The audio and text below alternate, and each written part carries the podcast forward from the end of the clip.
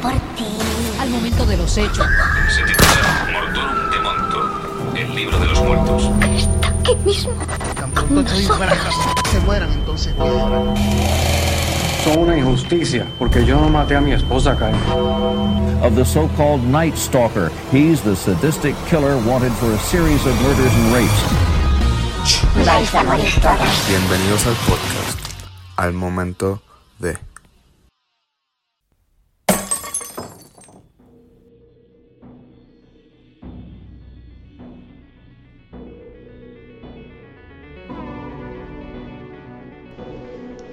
¿Qué hay, mi gente? Saludos y bienvenidos a un nuevo episodio de Al Momento de El Mejor, el Mejor Podcast de True Crime en Español. Antes de comenzar el episodio de hoy, eh, quiero decirles que disculpen por atrasarme la semana pasada. Honestamente, en lo personal, he tenido una semana muy, muy cargada. Y no sé si se acuerdan que hace un par de episodios atrás, pues les había dejado saber que si me atrasaba un- en un episodio, un capítulo, era porque estaba trabajando con, con el guion que estaba del largometraje que estaba escribiendo. Ese guion ya, ya llegó a su fin, ya se completó, ya, ya lo terminé. Eh, fueron 56 largas noches de escritura. Eh, pero una felicidad bien grande este poder haberlo terminado. Fue una felicidad aún más grande cuando lo vi en mis manos, cuando lo imprimí, lo tuve en las manos físicas.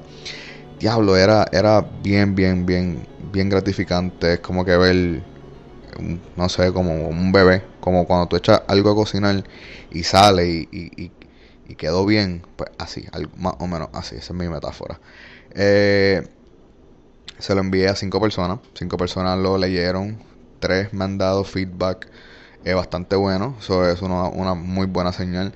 Y se me atrasó, de verdad se me atrasó el episodio y como pueden leer, el título es un episodio bastante delicado, es lo que quiero decir. Bastante delicado. Este episodio viene sugerido por una de las oyentes del podcast eh, llamada Cindy. Obviamente le pedí permiso para usar su nombre. Cindy eh, es una de las personas, bueno, no quiero, no quiero sonar malagradecido ni nada de eso, pero porque yo hablo con muchas personas de ustedes que escuchan el podcast, pero Cindy es una de las personas con las que más yo he conectado y de nuevo no, no quiero hacer sentir mal a nadie, este que ha sido como que una, una conversación bien genuina, bien bien, mira, me gusta tu podcast, me, ¿sabes? me siento bien escuchándolo, eh, pero me gustaría que hiciera este caso. Y como yo mencioné anteriormente, pues quería hacer casos que ustedes, mm, de los que ustedes me hayan enviado, y este fue uno de ellos.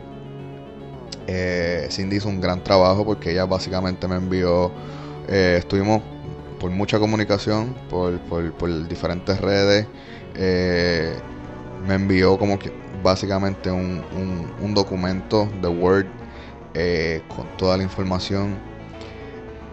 Y para mí de verdad fue un trabajo bien difícil. Yo nunca había leído un caso que a mí me confundiera tanto, que fuese tan delicado hablar de él, eh, porque yo siento que este caso es como que una herida abierta todavía, eh, a pesar del tiempo que, ha pasado desde el caso. So, con eso dicho, eh, Cindy, públicamente muchas gracias por el caso, eh, me encantó. De nuevo, es como muy bien tú dijiste, es un caso que el país lleva muy, muy, muy de cerca y ha sido como que eh, va a ser bien delicado para mí hablar. Yo me apuesto que pues mucha gente ya conoce el caso, pero los que no, pues aquí va, aquí les va el caso, ¿está bien? Pero antes, eh, de verdad que les quiero dar las gracias a todas las personas que me escriben, a todas las personas que, que- me preguntan por qué el episodio no ha salido. Gracias, de verdad, me gusta compartir con ustedes. Sigan haciéndolo y lo pueden hacer. He visto que están bien divididos. O usan mucho Facebook o usan mucho el Instagram. Pueden usar cualquiera de las dos. No me molesta ninguna de las dos. Eh, veo que usan mucho más Facebook. So, cualquier cosa que, que me quieran decir, cualquier cosa que me quieran enviar, por favor, háganlo. Eh, la página de Facebook o a la página de Instagram. Las dos se llaman Al Momento de. y me pueden enviar sus casos, me pueden hacer cualquier tipo de pregunta como este caso que Cindy me envió y el caso pasado del pozolero también que me habían enviado eh, por cualquiera de las cuentas de las redes sociales. Vamos a darle a este caso porque de verdad lo quiero quiero hablar de él con mucha calma porque hay muchos personajes involucrados, hay muchos personajes involucrados en él y no me quiero confundir. Eh, pero antes de comenzar, quiero mandarle un saludo al corillo de Aerostar en el aeropuerto. Ok, este corillo me dicen que escuchan el podcast eh, por las noches en la bocina, que el jefe los regaña a veces. Eh, corillo, ustedes son súper, súper especial, súper al garete, porque a veces los episodios no son para escucharlo en las bocinas, pero gracias por el apoyo. Me han hablado súper, súper brutal de ustedes. Un saludo al corillo de Aerostar en el aeropuerto de aquí, de San Juan, Puerto Rico.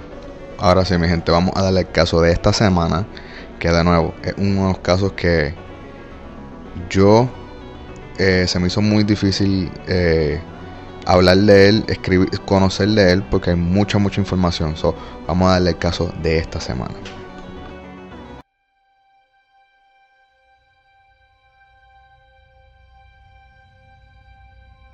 So, como les mencioné, este caso fue enviado por una de las eh, oyentes de este gran podcast, una gran persona, eh, Cindy de México, que está localizada ahora mismo en París.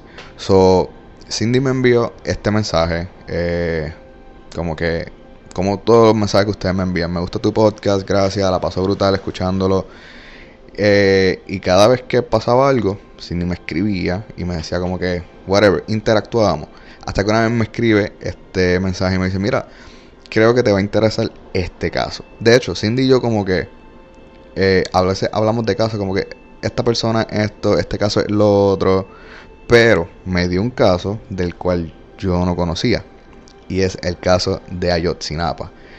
Antes de comenzar con este caso, eh, primero quiero decir dos cosas. La primera, si digo algún nombre mal, alguna pronunciación de, alguna ciudad, de algún pueblo, de algún estado eh, en el país de México, discúlpenme. Eh, creo que, que va a pasar, pero me disculpan. Y lo segundo, es que yo creo que esto es algo mucho más a nivel mundial fuera de, México, ¿verdad? Y yo creo que esto le pasa a todo el mundo. A lo mejor nosotros conocimos de esto, vimos de esto, lo vimos en las noticias, algún noticiero eh, que dé algún reporte de noticias internacionales, pero ya no se cubrió más nada, ya nos enteramos, ya supimos lo que pasó o nos enteramos del suceso y se pasó la página. Lamentablemente, en el país se siguió viviendo eh, un caos. Y eso me acuerda a Puerto Rico, a María, ¿verdad? Porque de nuevo, nosotros podemos ver algo en las noticias internacionales. Pasó esto en México, pasó esto en Chile, hubo un terremoto en Haití, eh, hubo un ataque en París, España, algo lo podemos ver, nos enteramos, pero no es el mismo dolor cuando uno es parte de eso. Y digo que me acuerda el huracán María porque de nuevo, nosotros vemos todo eso y ok, apagamos el televisor o cerramos el teléfono y continuamos con nuestros días, ¿sabes? Continuamos con nuestro día. Eh, y esta gente continúa viviendo esa triste agonía, ese sufrimiento por meses, por años. Y pues traigo el ejemplo de Puerto Rico, a lo mejor esta vez nos tocó a nosotros sufrir esta tragedia del huracán y muchas otras personas alrededor del mundo, eh, pues wow, Puerto Rico se jodió. Dos huracanes, uno detrás de otro, categoría 5. Y apagaron las noticias, cerraron el teléfono y continuaron con su día. Y nosotros acá en Puerto Rico, bien jodidos, ¿verdad? Básicamente, este caso es así. Vimos la noticia, apagamos el televisor, cerramos el celular y continuamos con nuestro día. Y México estaba en un caos, estaba al borde de, voy a exagerar, eh, colapso civil, guerra civil. Eh, es un caso bien, bien sensible, como mencioné, es una herida muy abierta y espero no faltarle respeto a nadie, este, porque voy a dar simplemente el caso de lo que Cindy me, me envió, voy a dar yo mi opinión de lo, de lo que yo leí, ¿ok? So, so, con eso dicho, para México, yo sé que al leer el título deben saber la historia que les voy a contar. Pero para otras partes del mundo donde las noticias internacionales eh, no se cubren con gran ferocidad o interés, esta historia es, es- esta historia es más para esas partes del mundo, para Puerto Rico, para España, para, para alguien en Estados Unidos. Y de nuevo, de nuevo, sin duda es uno de los casos que más me ha confundido a mí en la historia, por, por, por su historia y por las teorías que lo acompañan. Ok, so, en el estado de Guerrero, en México, precisamente en la ciudad de Iguala, hay una escuela llamada Raúl Isidro, Raúl Isidro Burgos, o mejor conocida como la Normal Rural de Ayotzinapa. Esta universidad, esta universidad es bien importante hablar de ella, por lo que representa la universidad, ¿verdad? Eh, llamada la Normal de Ayotzinapa, esta escuela es de gente pobre para gente pobre. So, si yo soy campesino, mis hijos están más que bienvenidos a entrar a esta universidad. Si yo soy médico, pues vete para el carajo, esta universidad no es para ti. ¿ok? Esta escuela se enfoca en capacitar a sus estudiantes para que sean maestros y continúen enseñanzas básicas, matemática, agricultura, historia, artes, entre otras materias. Pero no solo eso, esta universidad normalista tiene unas raíces muy revolucionarias, o como le llaman en cualquier otro sitio, eh, de izquierda, ¿verdad? Estos le enseñan a protestar, a marchar y a expresar sus ideales. Y de nuevo, si ustedes buscan fotos de este- esta universidad, por todos lados hay murales eh, del Che, de otros personajes revolucionarios de México que lamentablemente, disculpen, no los conozco. eh, mensajes de revolución. So, e- es, ese ideal de izquierda es bien cultural y es bien eh, fomentado en esta universidad, ¿ok? Ok, so, estos estudiantes viven dentro de esta universidad, so, se hospedan, como decimos en Puerto Rico, dentro de esta universidad. Así que todo el día, todos los días, están expuestos a estudiar, a forjarse como maestros y a un ambiente activista. Ellos le dicen normalistas. Yo, a eh, eh, en todos los reportajes le dicen los normalistas. Para mí fueron activistas, ¿ok? So, ese, ese es el ambiente en el que se están rodeando. So, ellos se están moldeando a educarse, a protestar, a manifestarse y so- sobre todo a, a continuar enseñando a este a este cierto tipo de demográfico, gente pobre, gente de escasos, escasos recursos, ¿ok? Ese es, eh, ese es el ideal con el que ellos van a salir de esa universidad. So, no quiero decir que les lavan el cerebro, pero la forma de pensar se ajusta, ¿verdad? A lo que están viendo en sus alrededores. So, eso me lleva a uno de los días donde México nunca va a olvidar. Y ese es el 26 de septiembre de 2014.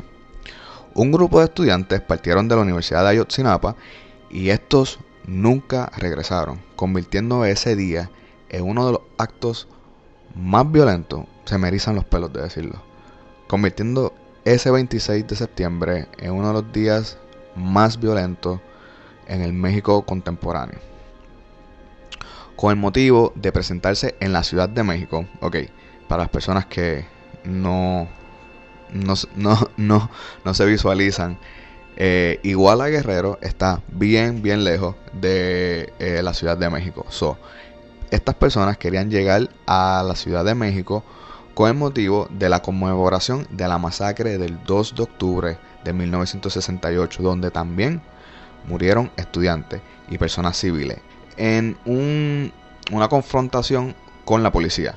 So, vamos al día D. Estas personas eh, tomaron o secuestraron tres autobuses en la central camionera de Iguala. Los autobuses formaron una caravana. Sin embargo, Esto supuestamente esto fue alertado por el aviso de uno de los choferes de los buses o de los, de los autobuses. Nosotros le decimos guagua en Puerto Rico.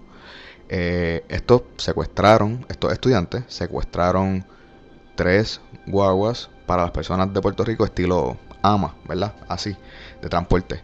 Eh, la policía inmediatamente eh, con el supuesto aviso, y digo supuesto y estoy haciendo comillas en el aire, con el supuesto aviso de este chofer del bus, la policía rápidamente comenzó a perseguirlo en un intento por impedir que salieran del estado con los autobuses. El primer episodio de violencia ocurrió a las 21 y 30 horas, hora militar, o para hora de nosotros, a las 9 y 30 de la noche cuando la policía logró interceptar el paso de uno de los autobuses encaminado a la Ciudad de México mediante una camioneta que les bloqueó su paso, los alumnos rápidamente se bajaron y estos, lamentablemente, comenzaron a incitar a la policía. Se bajaron de los autobuses para intentar empujar fuera, para tratar de empujar por fuera la camioneta y se enfrentaron a la policía, que, en ese momento continuaban llegando eh, patrullas, ¿verdad? De la policía. Pero aquí eh, comienzan varias versiones de cómo todo esto inició. Lo que sí sabemos es que uno de los policías, agentes de la Policía Municipal de Iguala, abrieron fuego contra los estudiantes, hiriendo a algunos gravemente, ¿ok?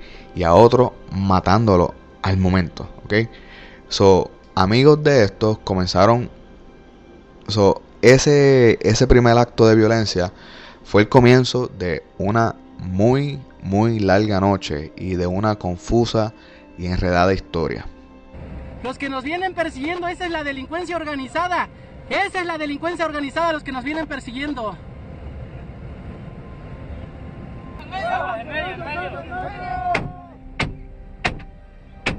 Vean, vean, vean, dense cuenta. Puta. ¡Ábrele, ábrele, ábrele!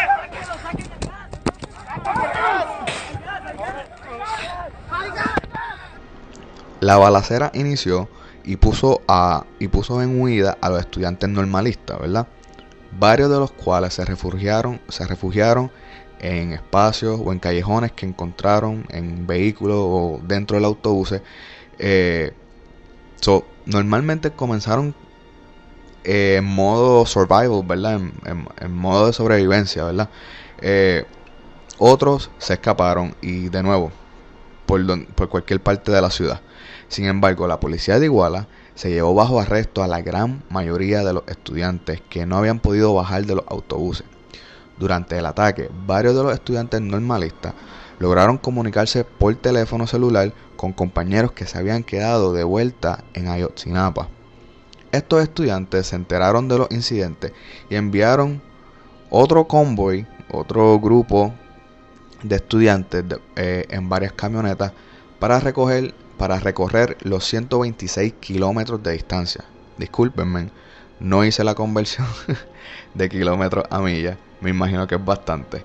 Eh, pero lamentablemente la realidad es que no iban a llegar a tiempo cuando tienes unos policías que ya abrieron fuego en contra tuya. Eh, tus amigos en camino no van a llegar a tiempo, ¿ok? Eh, estos salieron desde Ayotzinapa a Iguala para ayudar a sus compañeros que estaban siendo atacados. Esa noche, la policía municipal arrestaron a 43 estudiantes. Pero aquí comienza, eh, en mi opinión, la de Anthony, la injusticia en contra de estas personas. Los que esa noche murieron en el primer ataque, ¿verdad? Eh, los dejaron tirados sin ningún tipo de atención eh, de las autoridades, ¿verdad? Sea forense, sea ambulancia, sea atención de la policía. Los dejaron tirados en la calle, como si fuese una bolsa de basura, por más de cuatro horas, ¿ok? Posiblemente alguna persona herida hubiese podido sobrevivir, ¿ok? Y después de cuatro horas es que vinieron, yo no me imagino los vehículos pasando por el lado del cadáver, gente mirándolo, eh, eh, cuatro horas en el piso sin, sin ningún tipo de atención, sin alguien que pusiera un perímetro alrededor del cadáver.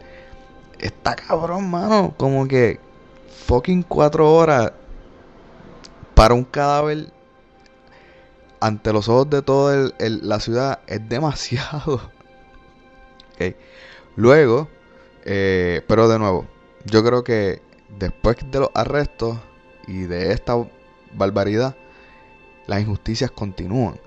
Luego de los ataques a la salida de Iguala en la autopista, en la autopista de Chilpancingo, eh, pensé que lo iba a decir mal, pero lo dije bastante bien.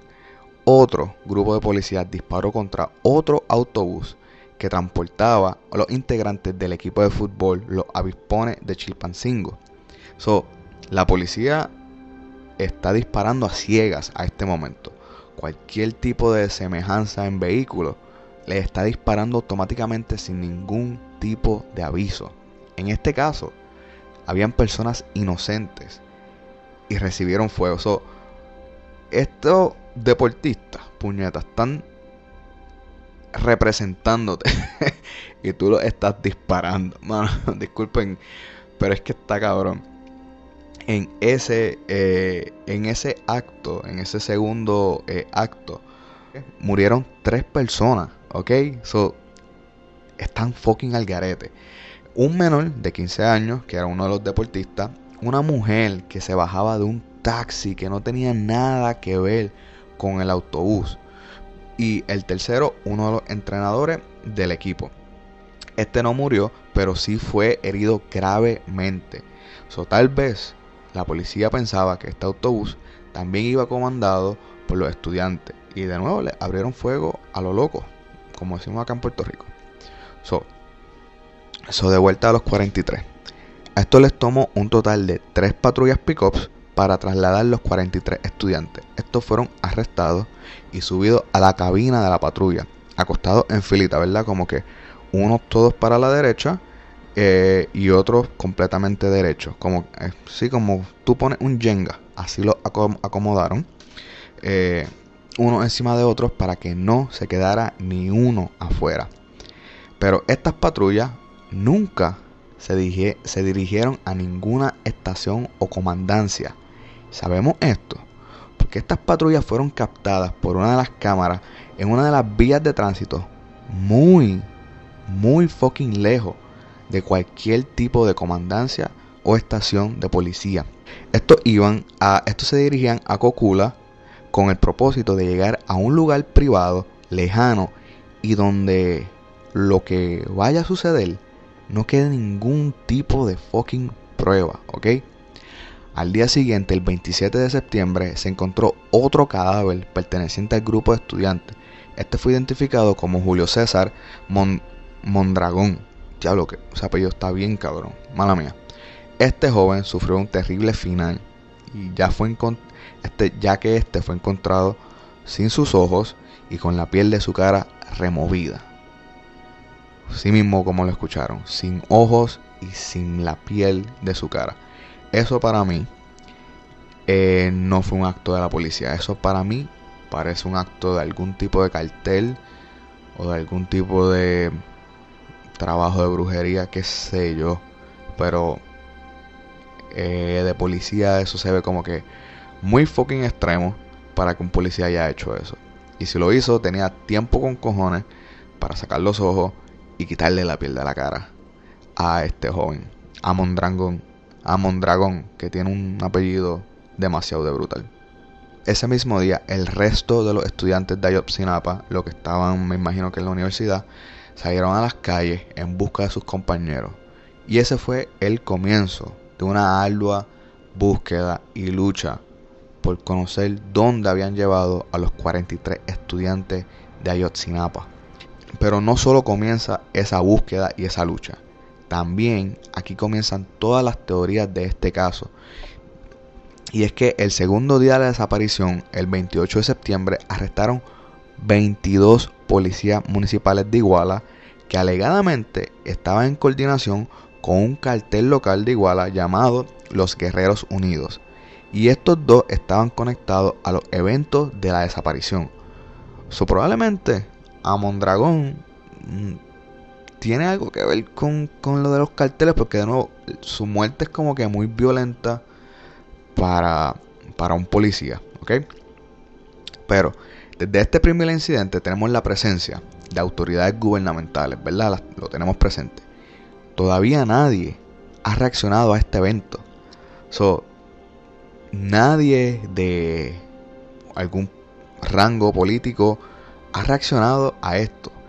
Obviamente, como les dije, eh, la Universidad de Sinapa, movimiento izquierdista, esto provocó miles de protestas rápidamente por padres y alumnos de Ayotzinapa. Y comenzaron con lo más rápido el alcalde de Iguala, José Luis Abarca, quien dijo en una entrevista radial que no sabía nada de lo sucedido, porque este, el 26 de septiembre, se- o sea, el mismo día de los del de, contra los autobuses, de los de los eh, de los ataques contra los estudiantes que abrieron fuego y de, de la desaparición. Este se encontraba celebrando con su esposa en un evento donde ella iba a anunciar su candidatura. Pero estos dos personajes son de mucho interés, ya que cuatro días después de la desaparición de los 43, Abarca y su esposa pidieron unas vacaciones de 30 días y luego de eso no había por dónde encontrarlos. Pero vamos a dejar a Abarca y a su esposa aquí y ya más luego volvemos a hablar de ellos. Alrededor de todo México, ¿ok? Todo México ya se estaban haciendo masivas las manifestaciones para encontrar a los 43 estudiantes. México es fucking grande, mi gente. Y si ustedes ven las fotos o los videos, hay, hay, les digo que este fue uno de los videos, de uno de los episodios más difíciles por la cantidad de información que hay. Por eso fue que a mí se me hizo tan difícil porque veía un video y otro contradecía lo que el primer video que vi decía. El tercero contradice el primero o el segundo. Hay mucha información, pero hay algo que todos tienen en común, son las manifestaciones que el país llevó, ¿ok? Y fueron masivas, ¿ok? So, pueden entrar a verla. En YouTube hay decenas o miles de videos, ¿ok? Estas manifestaciones, eh, lamentablemente, pero yo lo entiendo, se volvieron muy violentas. Eh, encendieron lugares, encendieron carros, eh, entraban a golpes con la policía, eran muy violentas, ¿ok? Y de nuevo, yo lo entiendo, pero eh, como que eso pues atrasa un poco, no sé, en mi opinión, y disculpen, pero las manifestaciones de todo México por, por, por traer la atención eran bien, bien violentas, ¿ok? Y bien peligrosas, obviamente.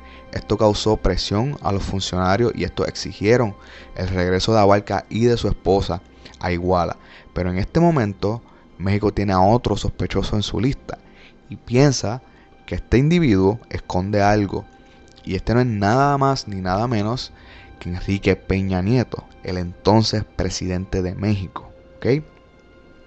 El 4 de octubre, unas fosas eh, o unas tumbas clandestinas, como les llaman, que lamentablemente son conocidas infames porque se utilizan pues para tirar cuerpos de restos humanos. Alegadamente, alegadamente encontraron restos de humanos y supuestamente le pertenecían a 28 estudiantes. Eventualmente esos 28 subieron a 36 estudiantes de los 43. Pero esto no era suficiente para los familiares de los 43 estudiantes. Aún con esos hallazgos, estos padres querían a sus hijos vivos y de regreso. Y déjenme recordarles, mientras toda esta investigación está pasando, México está en completo descontrol, ¿ok? El país está en un caos a causa de las manifestaciones por la desaparición de los 43. No olvidemos eso, ¿ok? En, eh, literal, en una parte tenemos algunos funcionarios haciendo su trabajo, buscando, tratando de localizar, encontrando supuestamente restos. Y en otra parte, de todo fucking México, de lo grande que es, están pasando manifestaciones eh, por, por esta desaparición, ¿ok? So, las dos cosas van a la vez. Aquí los investigadores federales toman a cargo la búsqueda. Y estos traen a los fucking macaracachimbas, a los verdaderos bad motherfuckers eh, de la ciencia forense, eh, llamados el equipo argentino de antropología forense. Estos cabrones son los Sherlock Holmes de encontrar cadáveres, ¿ok? So, si alguien lo iba a encontrar, era este fucking equipo, ¿ok? Estos fueron a, a esas fosas, ¿verdad? Pero lo que encontraron, los, los restos o pedazos de cuerpo que encontraron, esto pertenecía a otras víctimas de estas narcofosas, ¿ok? Eso, esto no tenía nada que ver con los 43 estudiantes. Y uno de los documentales que yo vi es de un programa del canal HBO que se llama Vice. Este, eh, mientras hay personal de producción grabando, entran sicarios a sacar este, este, el equipo de personal. ¿Ok? So, con las cámaras rodando, ¿ok? so, yo me imagino que mientras no hay cámara también pasa lo mismo, como que esta gente no quiere que se encuentre lo que está ahí, eh, tirado en esa, en esa, en esas tumbas clandestinas o esas fosas clandestinas, ¿verdad? Pues lamentablemente a lo mejor ahí hay otra persona de otro, de otro rival de cartel o algo así, no sé, ¿sabes? Es como que estás buscando y estás encontrando, pero estás encontrando otras personas, otras víctimas que no tienen nada que ver con los 43, ¿ok? So, démosle, so, vamos a darle para el frente a esta historia un mes solamente, ¿ok? Y aquí aún no hay pista. Un mes después no hay pista de dónde están los 43. Pero las teorías siguen siendo creadas. Como por ejemplo, una de ellas es que los autobuses o uno de los autobuses que fueron secuestrados por los estudiantes tenía un cargamento de drogas y los guerreros unidos tomaron represalia por el supuesto intento de robo. Pero de la misma manera, el caos donde que se encuentra la ciudad es mucho mayor que, las teorías que están pasando. ¿okay? So, el presidente Peña Nieto dice que en ese momento, encontrar a los 43 era la prioridad nacional. ¿ok? Era lo número uno que se tenía que hacer en su lista de cosas que hacer como presidente de México, ¿ok? Pero nadie le cree, ¿ok? Eso está bien loco. Pero durante ese mes hubo un arresto de una persona que va a nombrar a otras personas y va a narrar varias historias que darán otro giro a esta historia. Pero antes les cuento otros detalles. El alcalde Abarca renunció a su puesto como alcalde de, Guerrero, o de, perdón, de Iguala, y huyó del país con su esposa e inmediatamente hubo una orden de arresto en contra de él, pero este estaba bien lejos de Iguala. So, vamos a contarle la confesión del arrestado. Este hombre en las oficinas de la policía, filmado en video, de nuevo el video también está eh, en toda la internet, sobre el internet es para siempre. En el video, supuestamente, indicó que todo lo sucedido, eh, indicó todo lo sucedido, desde que las patrullas cargaron eh, las personas y los llevaron a Cocula, a las fosas donde, donde iban a desaparecer los cuerpos. Aquí hay varias inconsistencias, pero este hombre, aún así, haya dicho la verdad o no, describe físicamente a varios de los estudiantes. Que no es muy difícil, ¿sabes? No es muy difícil describir los estudiantes cuando llevas un mes viéndolo en todas las manifestaciones, en todas las pancartas, en todas fotos que, hay alrededor de México.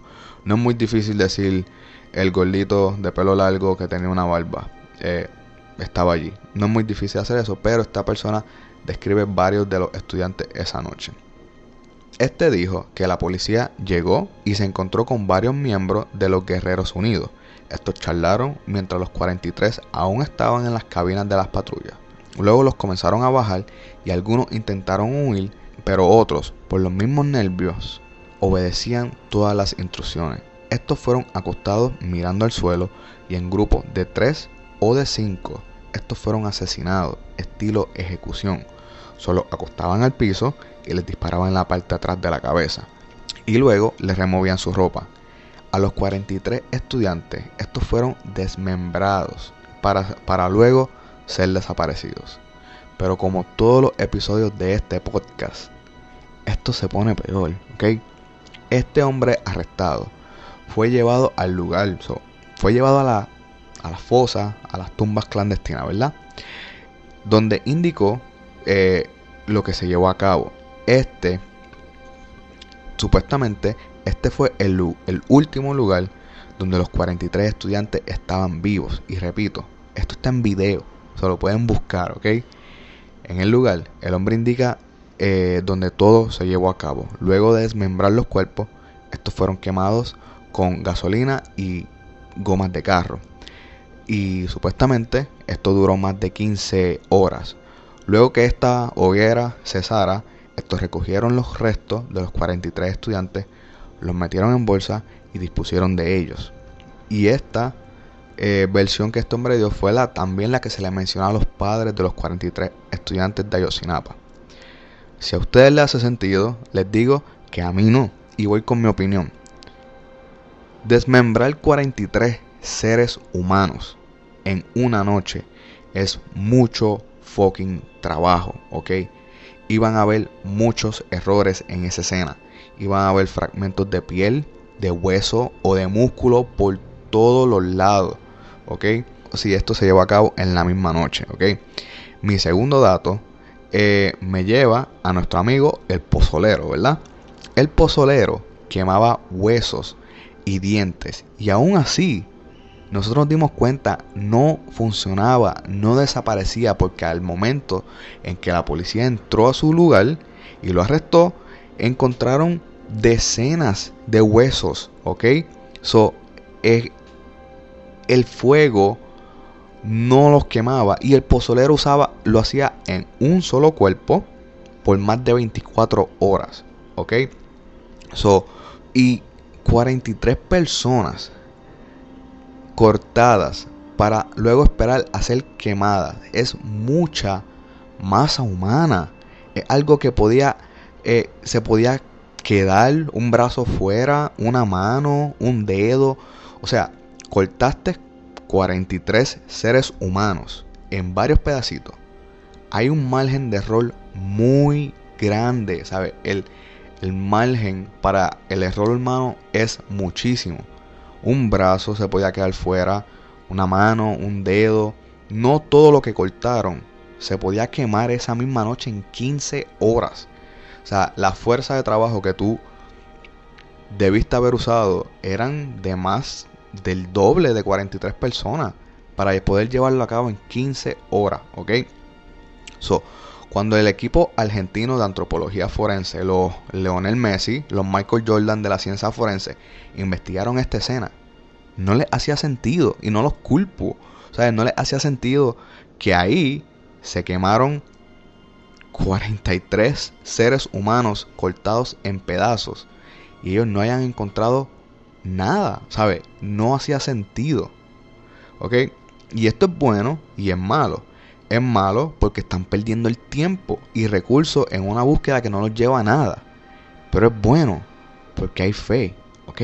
Hay fe de que los 43 estudiantes están vivos. So,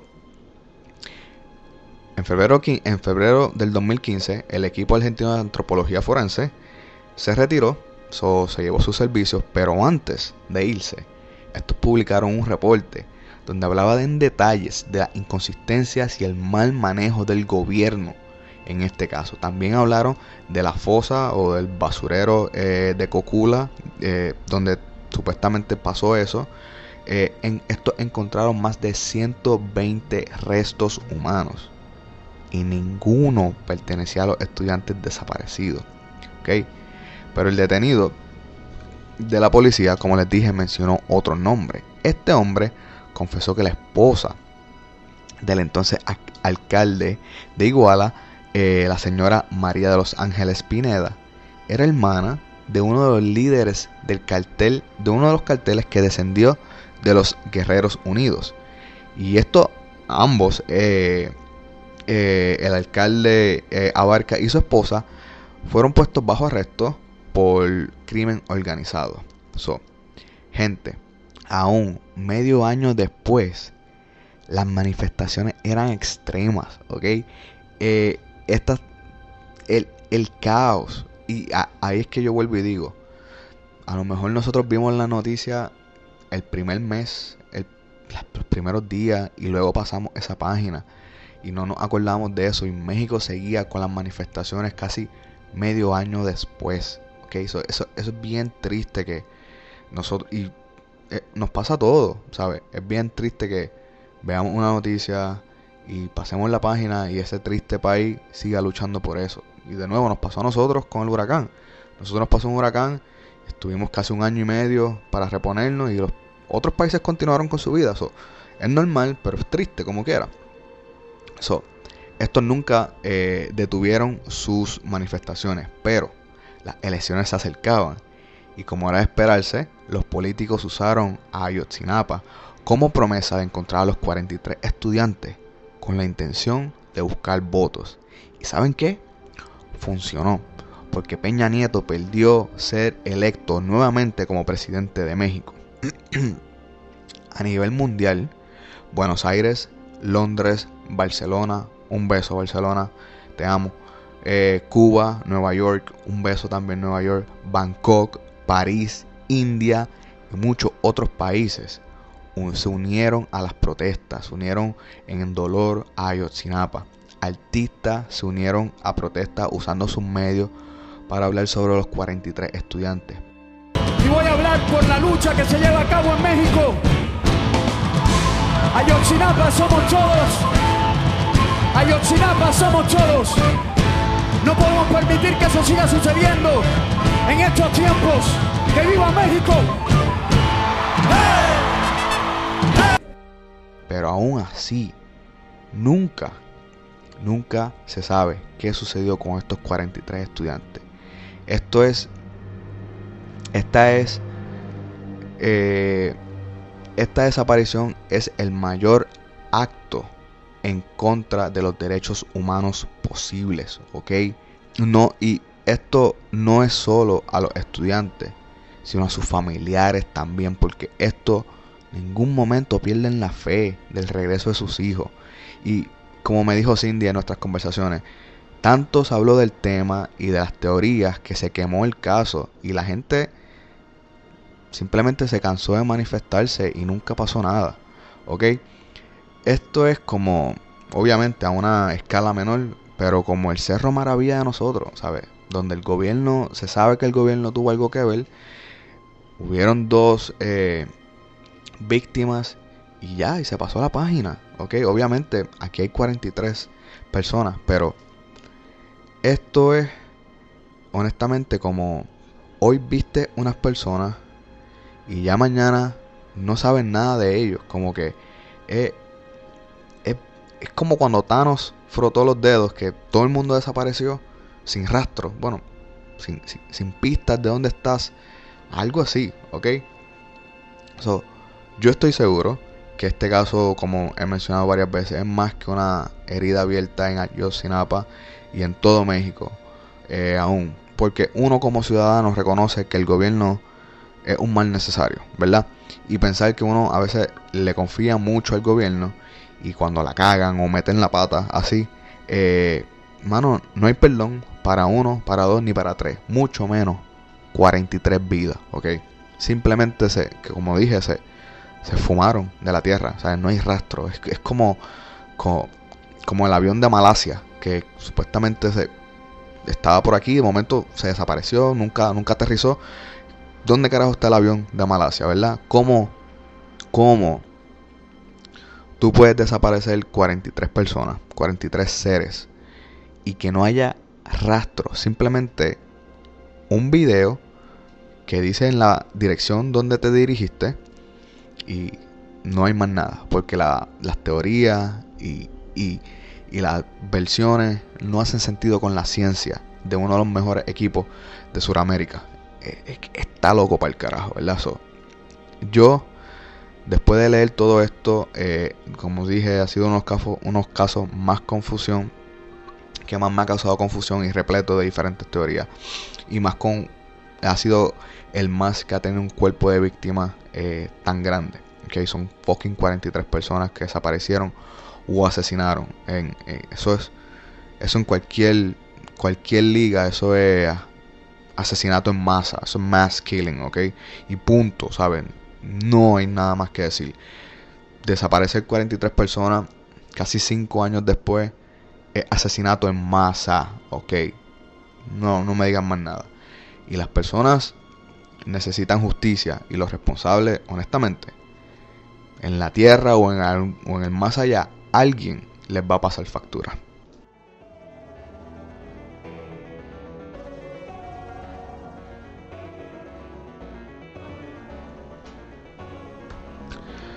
So, ahí lo tienen mi gente, el caso de esta semana. Eh, de verdad, con mucho respeto. Uno de los casos más sensibles que, que pues, se toca ahí porque son muchas vidas, son muchas opiniones, son muchas versiones. Y, lo, y es sensible porque no importa qué video tú veas, los familiares aún tienen esperanza de que sus hijos están vivos y que van a regresar. Yo nunca he pensado estar en una posición así nunca deseo estar en una posición así, pero a lo mejor eh, después de cierto tiempo uno como que se resigna o, acepta la realidad de que mira, no va a regresar. Estas personas es bien triste. De nuevo, pueden ver los 20.000 videos que hay. Eh, aún están en la, en la esperanza, en la fe de que sus hijos están desaparecidos y que van a regresar. Y es súper triste, ¿verdad? Eso, eso les rompe el corazón a cualquiera. No me voy a cansar de decir eh, que lo hice con mucho respeto y con delicadeza porque es una herida abierta en el país de México.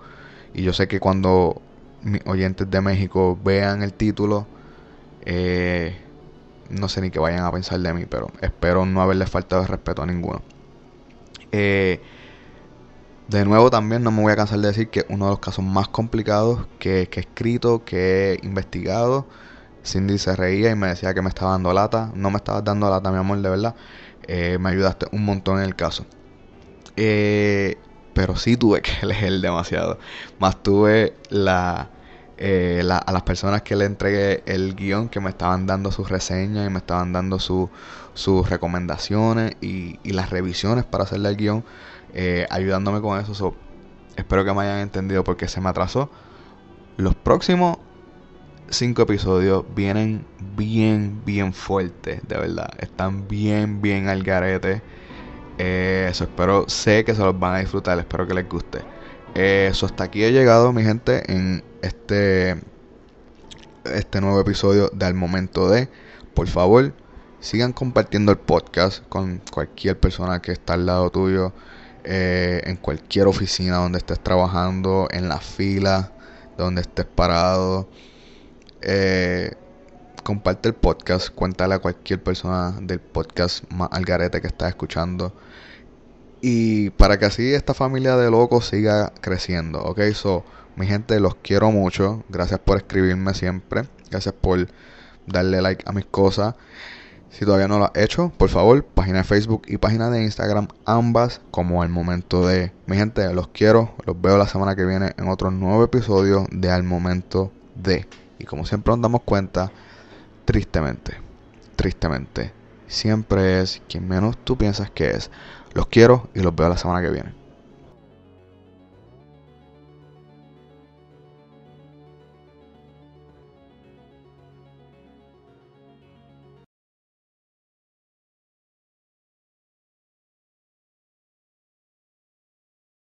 Oliver, tengo que grabar.